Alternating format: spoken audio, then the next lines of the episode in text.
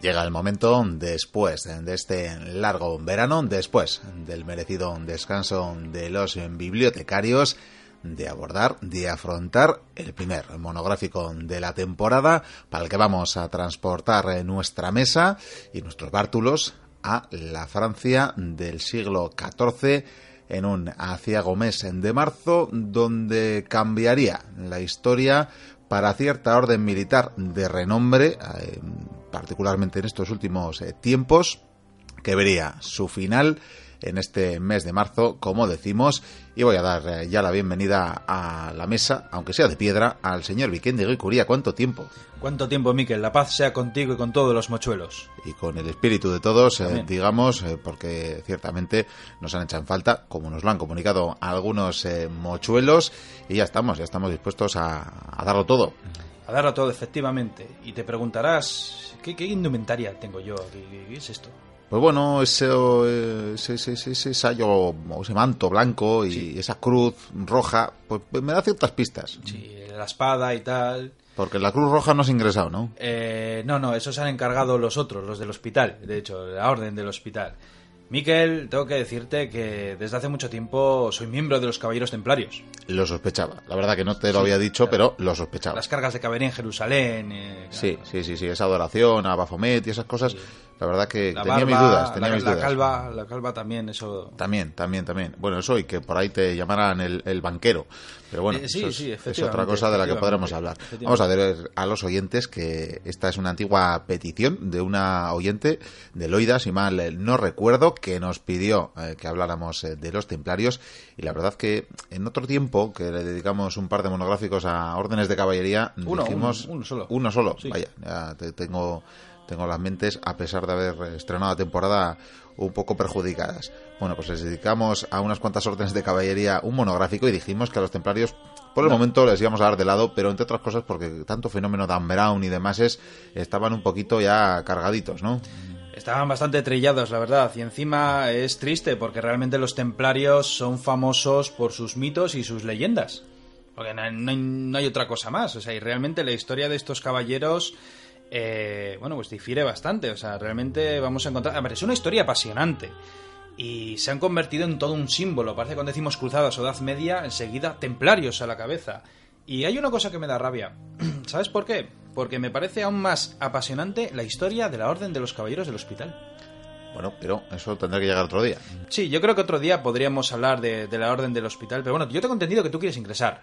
Yo, por supuesto, la verdad que sabiendo, sabiendo ahora que llevas ya años siendo miembro en la sombra, me imagino, porque el día que estamos, los acontecimientos que presenciaremos al final del monográfico, desde luego no, da muchas ganas a priori de, ingresar en la orden, pero bueno, con esto de que luego el tesoro templario y estas cosas que se oyen por ahí, sí, pues igual es interesante ingresar, por lo que pueda caer, vaya. Bien, esto no, es una orden secreta, pero bueno, Miquel, pues primero te voy a contar la historia de cómo se fundó esta orden, después te daré varias explicaciones de las gestas que tuvimos a la par que te voy a contar eh, sobre nuestra indumentaria, sobre nuestras costumbres y... ¿Por dónde empezar, Miquel?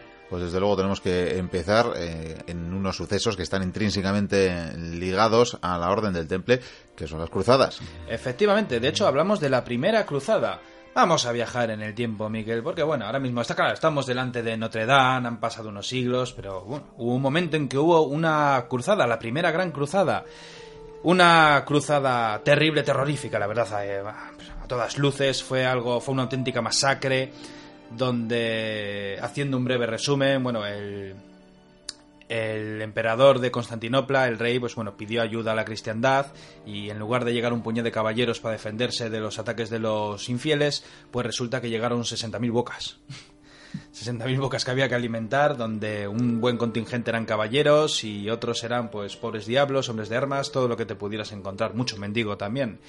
Esta gente se unió bajo el amparo de la cruz para combatir y conquistar esos territorios que ellos consideraban que eran suyos, porque fue en Jerusalén, fue en Tierra Santa donde anduvo Jesucristo y tenían que reconquistar esos lugares para, bueno, para crear un reino y para rendir honores y todo lo que se te ocurra a la fe de Cristo. Y ahí realmente empieza el papado, desde el Vaticano empiezan a hacer llamamientos a una especie de guerra santa, porque olvidarían los pecados de aquellos que murieran eh, recuperando Tierra Santa y por tanto, pues entre eso y que muchos nobles verían también una oportunidad, ¿no? de de hacer riquezas sí, bueno, o de este limpiar y expiar culpas. Es que eso voy. Eh, nuestro compañero Javier, Javier Senderos diría que, que, todos iban por la pasta. Efectivamente, había muchos caballeros mucho interesados que, oye, la guerra es un negocio, evidentemente. Sin embargo, también había muchos caballeros que lo que buscaban era pues que sus pecados fueran perdonados, que se ganasen el cielo, y luego estaban los motivados, por supuesto, aquellos caballeros que simplemente servían a la Santa Madre Iglesia y querían combatir y querían que, Dios se fijase en ellos, en pocas palabras. Fue por ello que esta cruzada arrasó muchas ciudades, combatió en muchas batallas, pero bueno, yo creo que ese es otro tema para hablar sobre la primera cruzada. Pero lo que sí te puedo decir es que llegó Jerusalén, hubo un asedio, los cruzados entraron, mataron a todo el mundo, perros, gatos, pajaritos, mm, no sé, pulgas no, porque ya las llevaban encima y no había manera de matarlas. Muy santa no parecía esta guerra. Eh, no, no, de hecho decían que, que matar a un infiel, violar a una infiel, eh, torturar, eh, que no, no, que era el camino al cielo, que no pasa nada. Era estupendo hacer eso.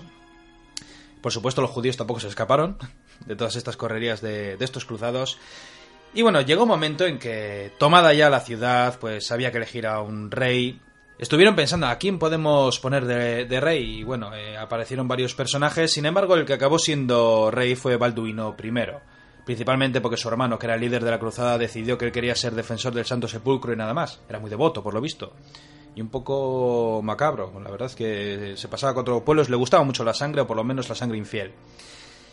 Y entonces, cuando el reino está bajo el mando de Balduino I, resulta que, que aparecen nueve caballeros nueve caballeros franceses. Eh, a ver, no es que aparezcan por arte de magia, ni mucho menos. Eh, algunos llegaron directamente desde Francia, algunos estuvo en la cruzada, volvió a Francia y regresó una vez más a Jerusalén. Sí, no, tenemos la certeza, ¿no? También se dice que podían estar asentados ahí desde el 1105 más o menos, sí. pero en todo caso será por el 19 cuando ya hacen acto de presencia notoria, 18, digamos. 18, 19, 19 sí, La verdad es que a mí lo de las fechas es lo que menos me importa. Bueno, se, se, supone, aunque tampoco hay certeza de esto, que en la Semana Santa del 19 eh, hay una matanza de peregrinos, hay pues, una especie de, comitiva, de grupo de unos 700 peregrinos mm, que se ven eh, atacados y que mueren eh, más de 300 en la refriega y que sería el momento en el que esos nueve caballeros deciden que tienen que convertir su causa la defensa de, esos peregrinos. Sí, pero bueno, la verdad es que esas causas habría que examinarlas con lupa, porque además, claro, sí, los peregrinos eran asaltados, sí, por los musulmanes, sí,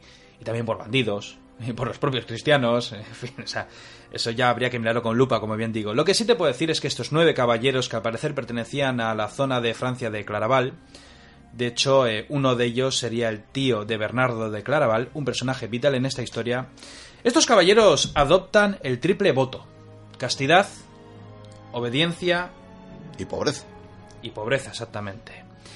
Y entre ellos está el más famoso de, esta orden, al que se le considera, entre comillas, el fundador. Hablamos, de Hugo de Payens. Pero también había un personaje interesante, el que te he dicho hace un momento, ese tío de Bernardo de Claraval, que va, que va a ser el gran impulsor de la orden. Hablamos de, bueno, de su tío Andrés. Y cuando estos llegaron, bueno, aunque tengamos el año 1118, lo que hemos dicho hace un momento que se puede ahí contemplar de mesa arriba, mesa abajo, año arriba, año abajo, la verdad es que no importa mucho. Van donde Balduino y le dicen que estos nueve caballeros se ponen delante de él, rey, majestad, tal. Queremos proteger los caminos para que los peregrinos puedan venir a, Tierra Santa sin temor, para que puedan visitar los santos lugares, porque no solamente hablamos de Jerusalén, eh, hablamos de, Belén, de donde Cristo convirtió el agua en vino, o vete tú a saber, hay un montón de sitios sagrados. Y Balduino esto lo ve con buenos ojos, pero claro, necesitan un cobijo, necesitan un sitio donde prosperar, donde tener un cuartel y decide darles los establos, los establos que formaban parte del templo de Salomón. Bueno, era en aquel momento la mezquita de Al-Aqsa, que había pasado a formar tras la conquista de Jerusalén del palacio del propio Balduino, ¿no? Efectivamente. Y ahora por los establos, los establos. Y bueno, y de aquí, por supuesto, vendría el nombre de, la Orden del Temple, por ser del templo de, Salomón. Y tú dices, nueve caballeros, mm, poco van a abarcar para proteger. O si se paran todavía, aunque... Poquito, tenían comitiva, ¿no? No, no, estaban solos. Evidentemente un caballero tiene bajo su mando hombres de armas, pajes, sirvientes, donceles, eh, lo, que se tercie. O sea que podemos pensar que estos nueve podrían ser, pues, 90. Por o, o, menos, evidentemente, pero bueno. Sin embargo, una cosa interesante es que los, al parecer creo que fueron los nueve primeros años, nueve, diez años, no, no hicieron nada. O sea, no, no hay nada que atestigue que, han ido a combatir, que han ido a defender. En principio no aparece nada, parece como que se quedan ahí tranquilos. Algunos dicen, aquí entramos un poco en la leyenda, que estuvieron haciendo excavaciones arqueológicas, ya ves tú, que descubrieron algunos secretos, misterios, tesoros, vaya usted a saber. Pero bueno, yo creo que es lo que menos importa. Lo, que sí te puedo decir es que llega un momento en que esta orden, eh, gracias a Bernardo de Claraval, que va a ser el verdadero impulsor, pues eh, va a coger forma. Forma además con un símbolo que va a ser la cruz paté roja, que es la cruz más sencilla que existe, que va a, van a llevarla en sus ropas y sus vestimentas sobre unas telas blancas o negras también, que existían, por cierto, sobre todo con los sargentos de, la orden. Balduino, eh, han pasado ya unos años, y decide mandar cartas a los reyes y a los príncipes de Europa ¿Y qué dicen esas cartas? Pues que, prestasen ayuda, que, que, prestasen ayuda, que hagan todo lo posible para poder apoyar a esta recién fundada orden de caballería, porque ya existía la orden del hospital, que fue la primera. Y al principio, bueno, recibían algunas donaciones de algunos príncipes, pero nueve años después de su creación, por fin se reunió lo que se llamó el Concilio de Troyes. En este concilio se encargaron de redactar las reglas de la recién nacida orden que pasó a llamarse la Orden de los Pobres Caballeros de Cristo. Que al principio, pobres caballeros de Cristo, bueno, hacían voto de pobreza. Sí, sí. Yo, desde mi punto de vista, los caballeros eran pobres, pero la orden era muy rica. Bueno, de hecho, el propio símbolo, has comentado que ciertamente era la cruz pate, pero también tenemos eh, ese sello, ¿verdad?, con eh, el caballo cabalgado por dos eh, jinetes, por dos monjes guerreros, que precisamente el hecho de compartir el caballo se supone que expresa ese voto de pobreza, ¿verdad? Efectivamente. De hecho, es más, el caballo probablemente sea el recurso más importante y más valioso de estos caballeros. Y no es broma, o sea, el caballo era algo vital y carísimo. Entonces, ¿cuál era su cometido tras este, estas reglas que se, anunciaron? Con Ahí sí que lo situamos ya oficialmente, creo que el 29, ¿no? 1129 sería esa fecha oficial de creación, por tanto. Efectivamente. Reconocimiento, donde tienen ya pues esos reglamentos eh, que creo que cambiaron además los de San Agustín por los cistercienses. Es, efectivamente, al principio seguían las doctrinas de San Agustín y luego pasaron a esas, a las de Cister. Entonces, eh, en principio su cometido era la de prevalecer en Tierra Santa y proteger a los peregrinos que ya llegaban, como bien he dicho antes. Al principio ya te digo que no protegían a nadie. Luego, por lo visto, pues sí, ya aparecían patrullas. Bueno, bueno, patrullas que también pertenecían en parte a, a los ejércitos que tenía el propio reino de Jerusalén. Sin embargo, cuando se aprobó esta, esta regla, cuando la orden ya fue, fue aceptada por el Papa, y por el patriarca de Jerusalén, que es el que le da ese rango primero, eclesiástico. Fue primero, de hecho, y gracias a este impulso de Claraval, como bien he dicho, eh, de repente la historia cambió. De repente el número de caballeros creció de una manera tremenda, Miquel. Te puedo decir que, de repente, claro, eh, ha, salido una orden militar nueva, y quieren proteger a los peregrinos, quieren luchar, tienen votos. Esto es como el rey Arturo, esto, yo, yo, yo me enervo con esto. Y es por ello que muchos caballeros eh, van para pertenecer a, la orden eh, y no era fácil entrar. No era fácil entrar porque tenías que demostrar no sé cuántos linajes para... O sea, pues, mi padre fue este, mi padre fue este. Y si resulta que tu tatarabuelo era un albañil, pues no entras en la orden. Igual no valía. Luego, por supuesto, llegas, tienes que, que seguir los tres votos además estaba todo regulado. O sea, tú, te haces caballero y una vez al año te dan las ropas. Te dan que si las calzas, botas, capa, sábanas, mantas, te daban, pero lo justito y vas que chutas. no había nada más. Por cierto, hay otras curiosidades. Por ejemplo, los caballeros templarios eh, iban pelados. Con la cabeza pelada, iban calvos. Ah, quería que ibas a decir sin un duro, pero... No, no, no, bueno, no sé. Sí, en sí, un principio sí, no había pobreza. ¿verdad? Efectivamente. Al parecer, en la orden, pues eso, se tenían que rapar la cabeza, o sea que parecían, pues bueno, pues, lo que te puedes imaginar. Pero claro, se dejaban las barbas.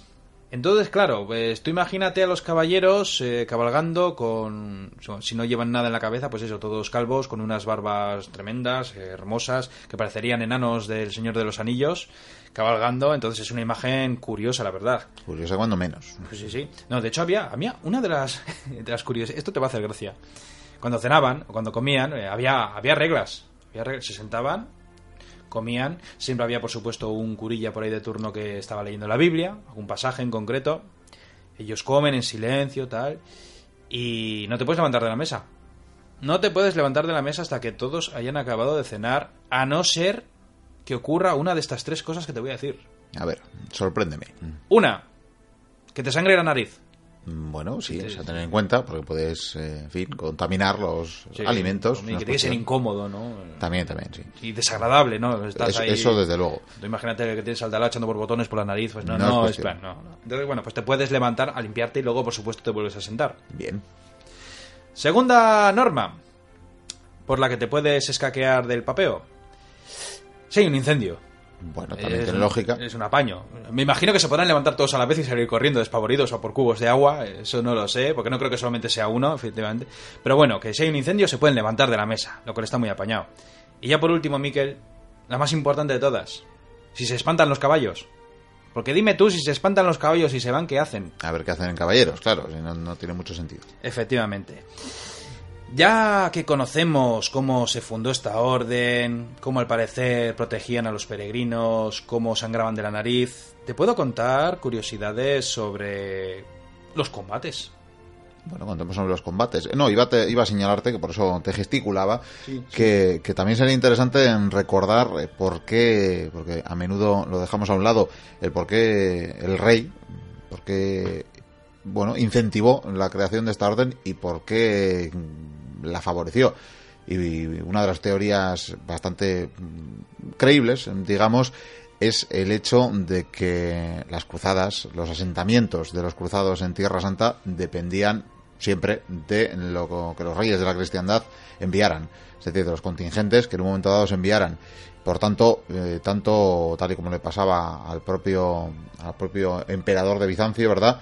Eh, dependían de esas incursiones, a veces incluso casi era peor que vinieran cruzados a, a Tierra Santa, ¿verdad? Aliarla, Eso es, porque te la liaban, también se la liaban a los cristianos si no segunda cruzada, que ahora hablaremos. y por tanto a él el hecho de que se estableciera eh, una orden eh, semejante que además tuviera que estar eh, enclavada en Tierra Santa pues eh, le podía hacer creer que iba a acabar teniendo una especie de ejército real propio que no iba a depender por tanto de las monarquías eh, europeas y, eso le daba ciertas garantías a la postre no sería así pero Sí, a ver, eh, es evidente que el reino de Jerusalén nece- necesitaba recursos humanos, a ser posible que supieran manejar el sable, como no.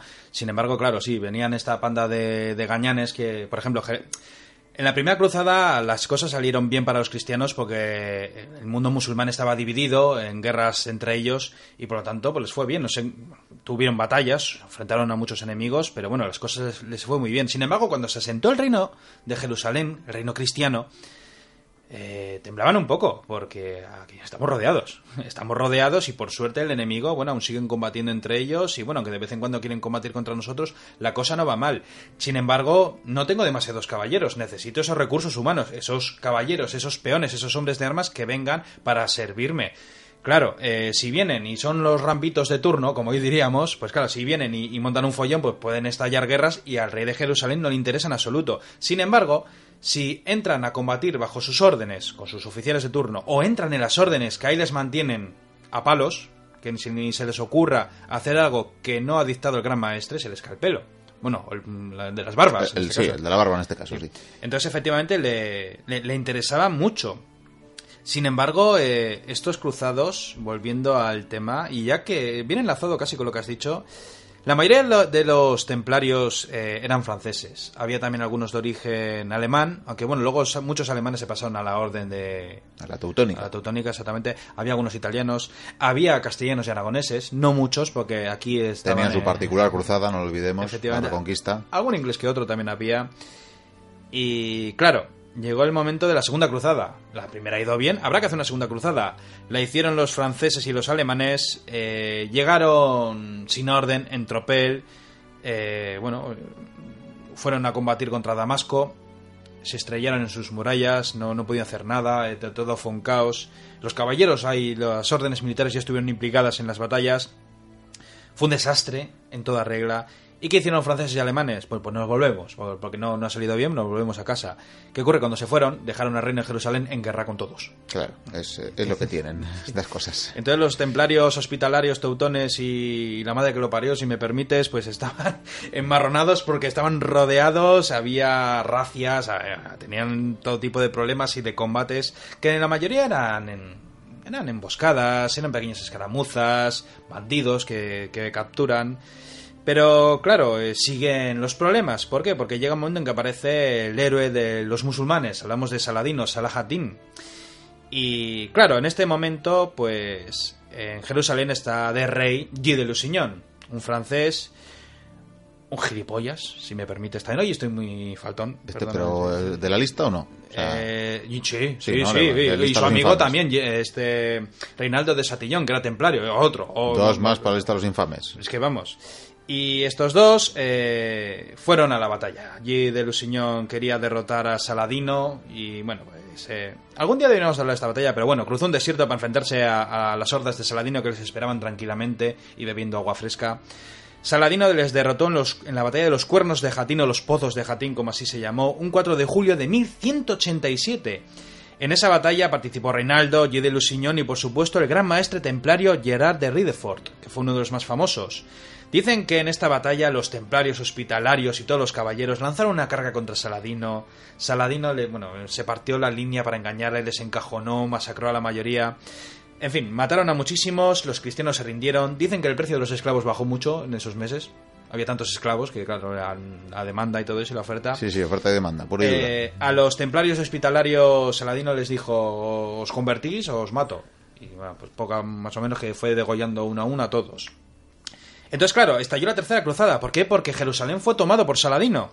Y en esta tercera cruzada, franceses, alemanes, ingleses y también los austriacos, por parte de Leopoldo, eh, van a combatir en esa tercera gran cruzada y, por supuesto, las órdenes militares quieren vengarse quieren vengarse, han sufrido. Ten en cuenta que si en esta batalla, no sé cuántos templarios murieron, pero si mueren 80 ya es que han perdido más de la mitad de los, sí, unos cuantos, Desde luego, ya eran, suponen. Eran pocos, las encomiendas y las tierras eran mucho, pero eso es otra historia. En esta tercera cruzada, eh, los templarios y las otras órdenes eh, combatieron bien. En ese asedio San Juan de Acre, por ejemplo, que, que llegaron a tomarla. Después, eh, austríacos y franceses se desvincularon de la cruzada y se fueron. Ricardo Colazón de León con los ingleses siguió avanzando, siguió combatiendo contra los musulmanes. Los caballeros se batieron bien, con valor y tal, como era costumbre. Hombre, por supuesto, eran soldados experimentados. Sin embargo, eh, al final Saladino y Ricardo eh, pactaron. Pactaron una paz, una tregua. Y bueno, pues Jerusalén quedaría en manos de los musulmanes. Y por lo tanto, los cruzados, eh, bueno, perdón, bueno, sí, los cruzados y, y, esta orden militar pues se quedaron sin casa, hay que montar un cuartel. Pues ¿dónde lo montamos? Pues en San Juan de Acre, que es lo más cercano que les quedaba. Vamos a dar el apunte de que Saladino se comprometía a respetar la peregrinación y demás a los lugares santos cristianos. Todo un caballero. Eh, sabemos que hubo más cruzadas, porque cruzadas en Tierra Santa fueron ocho. Luego hubo más, muchas más cruzadas en otros sitios, pero eso es otro tema de tertulia que, por cierto, un día deberíamos de tomar Participaron en la cuarta, en la quinta y en la sexta cruzada. De hecho, en la cuarta cruzada me parece lo más lamentable porque fue cuando arremetieron contra Bizancio. Sí, es un poquito vergonzoso, ¿verdad? Pero bueno. Sobre todo cuando los, en principio, las órdenes militares no deben inmiscuirse en los problemas que tenga Europa entre las naciones y menos aún combatir contra cristianos, a no ser que sea por herejía o otros asuntos. Me vas a permitir remortar, o quedarme en el siglo, En el siglo XII, porque creo que es en este siglo XII, el primero de existencia, por lo tanto, de los templarios como tal, en los que se van a promulgar las diferentes bulas papales en las que se va, les va a dar ciertos eh, privilegios, iba a decir derechos, pero más que, más que derechos, privilegios. Entre otras cosas, tenían sus propios sacerdotes, tenían sus propias iglesias y solo respondían al Papa que eso era muy importante, o sea, no tenían otra, otro, Eh. otro rango eclesiástico por encima de ellos. Eso les cocía mucho a los obispos. Por supuesto, sí, pues no tenían obispado. Un obispo no podía decir nada contra o sobre la orden del temple, sino que solo respondían al papado. Que encima, a medida que pasaban las décadas, se iban fortaleciendo y enriqueciéndose. Pero eso va a venir después, ¿vale? Vamos allá. eh, estamos en el año 1248. ¿Qué pasó en ese año? Pues que Luis IX de Francia lanza la séptima cruzada. Pero no contra Tierra Santa, sino contra Egipto. Contra Egipto quieren combatir. Por cierto, en Egipto Saladino tuvo muchas batallas contra los cruzados y contra los de la Orden del Temple. Pero bueno, por agilizar el asunto, te puedo decir que en esta séptima cruzada, pues nada, eh, tuvieron derrotas militares, mm, llegó la peste y al final, pues nada, eh, el ejército se fue a hacer puñetas, el propio rey fue capturado y tuvieron que ser los propios templarios los que tuvieron que negociar la paz. Eh, y claro, había que pagar un gran rescate. ¿Y qué hicieron los caballeros? Pues pusieron el dinero para el rescate. Por supuesto. Sí, Pues sobraba- otra cosa no, pero dinero- Sí, claro, pero ese dinero hay que devolverlo. Claro. Pero tardaría tiempo en devolver porque era una suma muy grande por lo visto. Vamos a recordar esto para más tarde, lo del dinero, ¿vale? Sí, es bastante importante. Sí. Vamos allá. eh, llega el año 1291, la caída de Acre.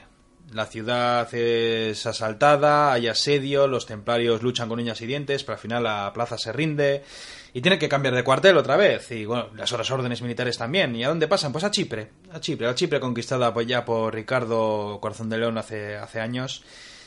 Y desde Chipre además intentaron lanzar varios ataques eh, contra las costas para intentar crear una especie de cabeza de puente en Tierra Santa para intentar animar otra vez a los reinos cristianos a lanzar nuevas cruzadas. Pero los reinos cristi- cristianos ya no estaban para cruzadas. No, ya no, ya no estaban para estas lides y, y por tanto, pues eh, todo se encaminaría hacia el fin, ¿verdad? Efectivamente, pero antes de hablar del fin, te voy a decir que lo- sobre los templarios, eh, si hablamos de las encomiendas, porque estamos hablando de Tierra Santa, pero en Europa, ¿qué? ¿Había templarios? Efectivamente, había muchos templarios. De hecho, había templarios que entraban en la orden y no salían de Europa. O sea, tú eras francés, te hacías templario y muchas veces te quedabas en Francia y no salías de Francia.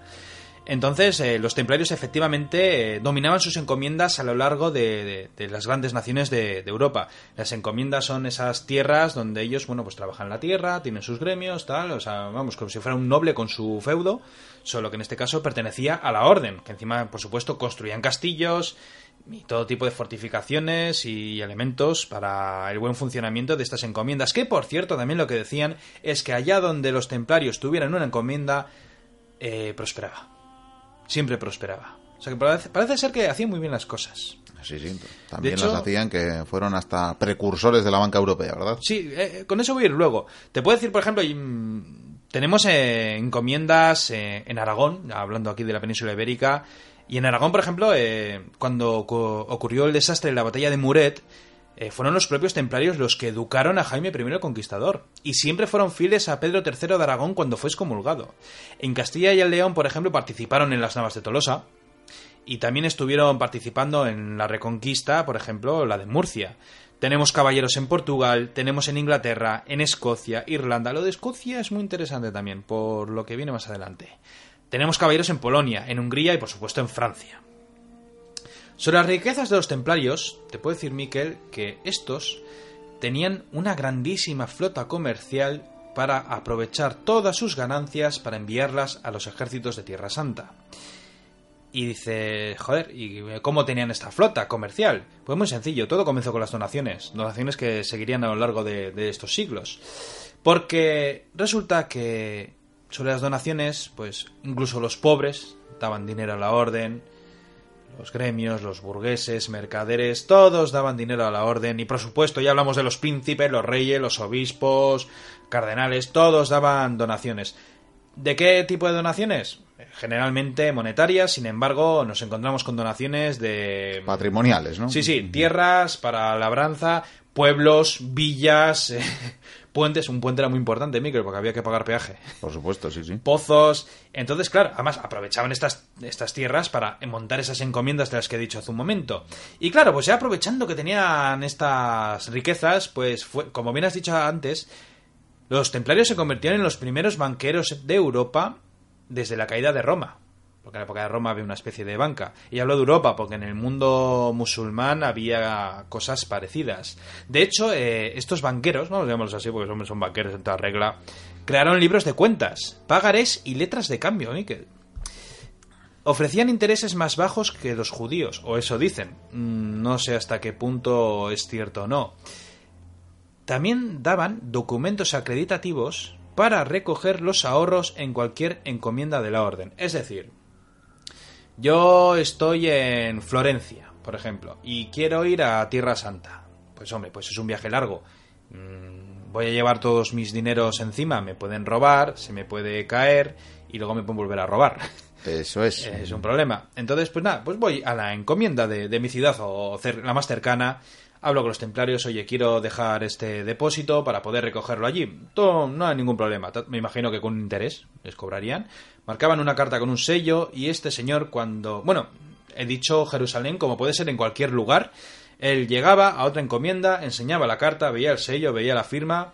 Aquí tienes tu dinero. Y Santas Pascuas. Lo cual era muy práctico en aquella época. Sucursales, al fin y al cabo, modernas. Pero hay algo que no me ha gustado de estos caballeros. Pecaban de simonía. Como ¿De lo oyes. simonía? De simonía, sí. Comerciaban con reliquias. Vaya, si es que Y eso pues, yo lo veo muy mal. imperdonable. Y ahora que hemos hablado de cómo fueron, de su nacimiento, de sus batallas y de cómo llevaban esa banca, esos comercios, por supuesto tenían incluso tenían puertos eh, famosos desde donde partían sus naves, bueno, sus naves y las comerciantes que llegasen. Esta orden, si es famosa en parte, es porque tuvo un final. La orden del hospital o la teutónica siguen vigentes y alguna otra más. Sin embargo, los templarios tuvieron un final trágico, trágico, Miquel. Y te voy a contar la historia. Te voy a contar la historia de- del final de esta orden. Voy a intentar contarlo rápido para alargarme. Pero otro para la lista. Otro más, Otro otro para más. la lista. Felipe IV de Francia. El bello. El capullo para mí, pero bueno, el bello, venga, el hermoso, sí. Felipe IV de Francia, el hermoso. Este rey era un sinvergüenza porque, bueno, sí, guerreaba con sus vecinos por dominar vastos territorios y todo eso. Pero claro, eh, tenía deudas. La guerra es muy cara y el mal gobierno y el vivir a cuerpo de rey, nunca mejor dicho. Y tuvo muchas deudas con los judíos, porque les pedía préstamos y luego se dio cuenta que no podía pagar, o no le apetecía. Y dijo, pues como no puedo pagar o no quiero, pues mato a los judíos. Claro, es sencillo. Sí, sí, los reyes ya aquí en la península ibérica también lo hicieron, era un sistema muy práctico. Y claro, resulta que él también debi- debió de contraer algunas deudas con los caballeros, pero sobre todo hay una deuda que, que le, le hacía daño, le hacía daño. Bueno, tenía dos deudas, una económica y otra de orgullo.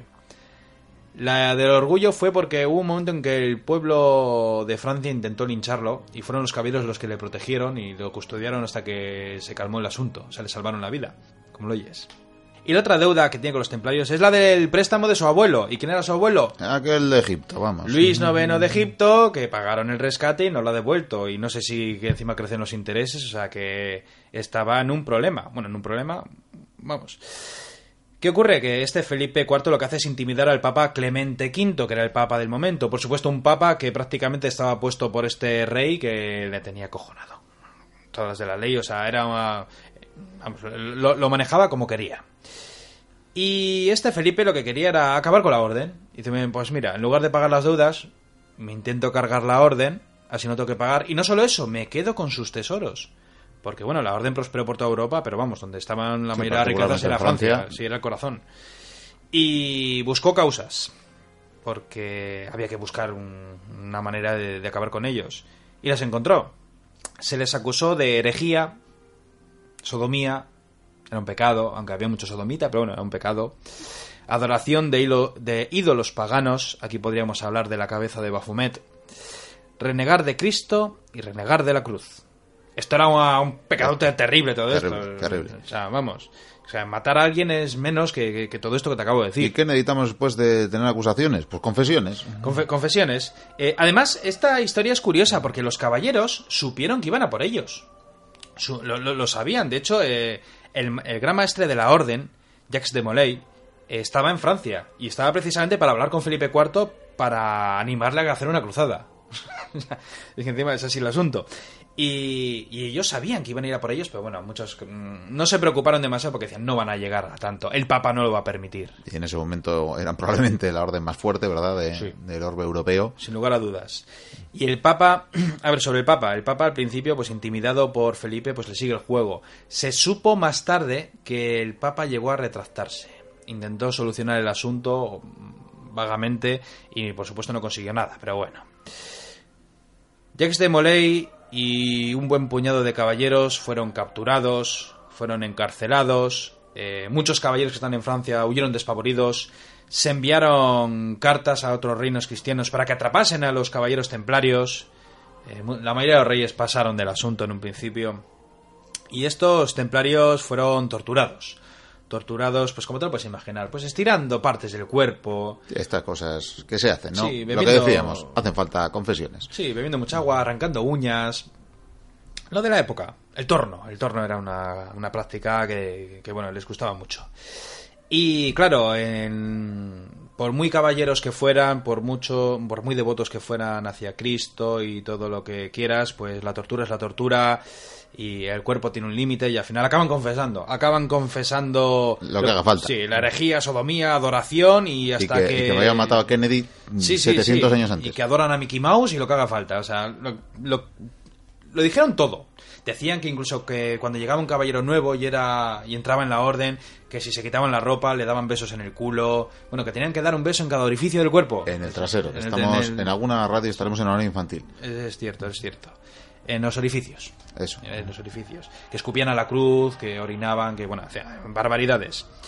Eh, lo confesaron todo. Y entonces eh, la pena para ellos iba a ser la de eh, juntar al pueblo de, de, París, en este caso, eh, contarle al pueblo lo que ha sido, ellos delante, para ser humillados, y después acabarían en un monasterio, seguramente, pues bueno, espiando sus culpas. Y en esas estamos que nos encontramos delante de Notre Dame. Anda, mira como ahora mismo, claro. Sí, ya, eh, eh, ahora ya lo vas pillando, sí, sí, ¿eh? Sí. Pues delante de Notre Dame fueron levantando a una plataforma para leer la sentencia. En esa plataforma llegaron lo, los caballeros de rodillas y cuando empezaron a leer la sentencia, Moley y otro caballero, otro hermano suyo, eh, que por cierto los dos pasaban de los 80 años, que ya estuvo a un hombre de 80 años torturándole, se levantaron y proclamaron su inocencia. Y, no, y, es más, proclamaron la falsedad de las confesiones. Dijeron que realmente han mentido porque no pudieron soportar el dolor y que todo era una trama del rey de Francia y del Papa y que lo que estaban haciendo era un crimen contra ellos y contra Dios. Y claro, ante esta. ante esto último. Ante. bueno, pues renegar de las confesiones, pues no quedó otra que, que la hoguera. Había que prenderles fuego y por lo tanto cogieron a estos caballeros y uno a uno pues les fueron prendiendo fuego. Además es, es, es bueno, os podéis imaginar lo terrible que es que, que, te quemen vivo. Fue algo terrible. Sin embargo, eh, justo antes de morir, esto ya para terminar, Miquel, eh, Jacques de Molay eh, lanzó unas palabras al populacho que iban dirigidas realmente al Papa y al rey de Francia. Y esto lo voy a leer porque esto más adelante lo podemos utilizar para quizás hablar de los misterios de la historia, porque los templarios para hacer misterios tenemos para aburrirnos. Eh, hay misterios, por cierto, ya que estoy, hay misterios en la Orden del Temple que son ciertamente muy interesantes y hay después una infinidad de gilipolleces. De, de, Sobre de, todo hay sí, gilipolleces. Sí, porque vamos, yo es que buscando documentales ya cuando vi la Biblia templaria ya es que era ya la acabose. Te voy a leer lo que dijo este, este último gran maestre de la orden. voy a poner en música. Sí, sí, música sacra o algo. Sí, sí, no sé dónde están las voces, pero bueno, está, está bien. Dios sabe quién se equivoca y ha pecado, y la desgracia se batirá pronto sobre aquellos que nos han condenado sin razón. Dios vengará nuestra muerte. Señor, sabed que, en verdad, todos aquellos que son contrarios por nosotros van a sufrir. Clemente, y tú también, Felipe, traidores a la palabra dada.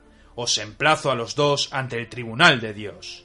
A ti, Clemente, antes de cuarenta días. A ti, Felipe, dentro de este año. Y qué buena maldición fue, ¿eh? eh sí, la verdad qué, es efectiva. que sí, tenía ganas de hacer un misterio de la historia sobre maldiciones medievales o, bueno, lo iba a llamar maldiciones malditas, por cierto, que seguramente llegará. Pero una maldición certera, por cierto. Cuando menos. Certera, pero no vamos a hablar más de este asunto. Eh, como colofón final, pues evidentemente eh, quemaron a sus caballeros. Los caballeros, como bien he dicho, huyeron despavoridos. Lo que hicieron la mayoría de los caballeros fue ingresar en las otras órdenes, eh, tanto en la teutónica, en la del hospital y por supuesto los que llegaron a la península ibérica entraron en la de Montesa, entraron en la de Calatrava, en la de Santiago y en la de Pepito. O sea, entraron, vamos, que se buscaron la vida para seguir ingresados en diferentes órdenes. Aquí empezó también una leyenda, porque claro, eh, tras acabar con, lo, con la orden templaria, Felipe se frotaba las manos. Estoy forrado. Estoy muy forrado. Y sí, se quedó con las encomiendas, se quedó con las tierras, se quedó con los castillos, eh, eh, con los barcos, todo, los caballos, los, los establos. ¿Y el dinero? Hay el dinero, Miquel. Felipe ¿no? pudo meter la mano en la caja. No era como Bárcenas. No. Es que tenían buenas vías de comercio. Los templarios, como bien hemos dicho, buena flota. Sí, una buena flota. Y hay indicios de dónde pudo haber ido esas riquezas. También hay indicios de por qué los templarios manejaban tanta plata si en Europa no había tanta plata. Pero como esto, ya, es historia y leyenda, lo vamos a dejar para otro día porque estoy viendo que se está juntando mucha gente ahí en Notre Dame, Mick. Sí, sí, lo de hablar de Escocia, que es un país muy de moda, por cierto, lo dejamos para, para otro día. Bueno, y antes de, seguir viendo estas dramáticas eh, imágenes que, estamos viendo aquí en Notre Dame, eh, ¿tú crees que puede ingresar en la orden? Eh, a ver, tienes el porte, tienes el valor, tienes caballo. tienes caballo. Bueno, es una mula, pero bueno. Bueno. Eh, eh, no, Miquel, es que he estado mirando aquí tu, tu linaje, que por cierto me has dado una servilleta escrito de mala manera, pero aquí estoy viendo que tu tatarabuelo fue, fue charcutero. Bueno, sí, pero era un buen charcutero. Pero eso no, no, no era noble, era un, oh, sería un noble charcutero, pero no era de linaje noble. O sea que no puedo entrar. no, no no. Lo que no sé es cómo tu, tu tatarabuela, la princesa de, de, Aquitania, pudo casarse con un charcutero. Pero bueno, esa es otra historia. Sí, sí, sí. Algún día habrá que contarla. pero eh, lo siento, Mikel, pero no, no puedes entrar en la orden. Tendrías que ir a otra orden menor o... Ya, bueno, vamos a hacer una cosa. Sí. Vas a ir a ver si puedes liberar a Jacques de Molay, que me ha inspirado sus palabras, y a ver si podemos hacerles un pequeño favorcito. Pues sí, porque además con 80 años voy a salvarles la vida. Voy a entretener a estos obispos que están ahí pues, con el mechero. Bueno, una especie de mechero de la época, ya se, ya se me entiende. Antorchas. Sí, sí. Pues acércate, acércate a la hoguera. Acércate a la hoguera. Voy a salvarles haciendo un acto heroico. Voy. ahora, ahora, que no me oye, se va a enterar este, no, no dejarme a mí entrar en la orden templaria. Bueno, pues ahí se acerca Vikendi, se acerca Vikendi, está intentando liberarles, pero haya, haya que servidor va a alertar a los guardias. ¡Guardias! Préndanle, ahí va otro templario que pretende liberarles. Así que sí, sí, sí, ahí le cogen. Uy, uy, uy, uy, uy, qué paliza le están dando. Golpes por aquí, golpes por allá. ¿Cómo le cogen de las barbas? Ya decía yo que es que eso de ir de hipster no, no podía ser bueno. Y le están, le están arrastrando por el suelo, le atan, le atan junto a sus correligionarios. Y pues bueno, pues el fuego, el fuego purificador hará lo suyo. Eh, señor, señor alguacil, tome estas maderas. Están, sí, sí, están bastante verdes, pero es que así, pues tarda más en prender, tarda más en quemar y sufre más el chiquillo. En fin, esto es por todos los comentarios que nos hacen los oyentes sobre lo que suele sufrir Vikendi. Pues tenía que empezar la temporada sufriendo. Veamos cómo resiste el fuego purificador. Mientras tanto, seguimos o nos adentramos ya hacia el final del programa.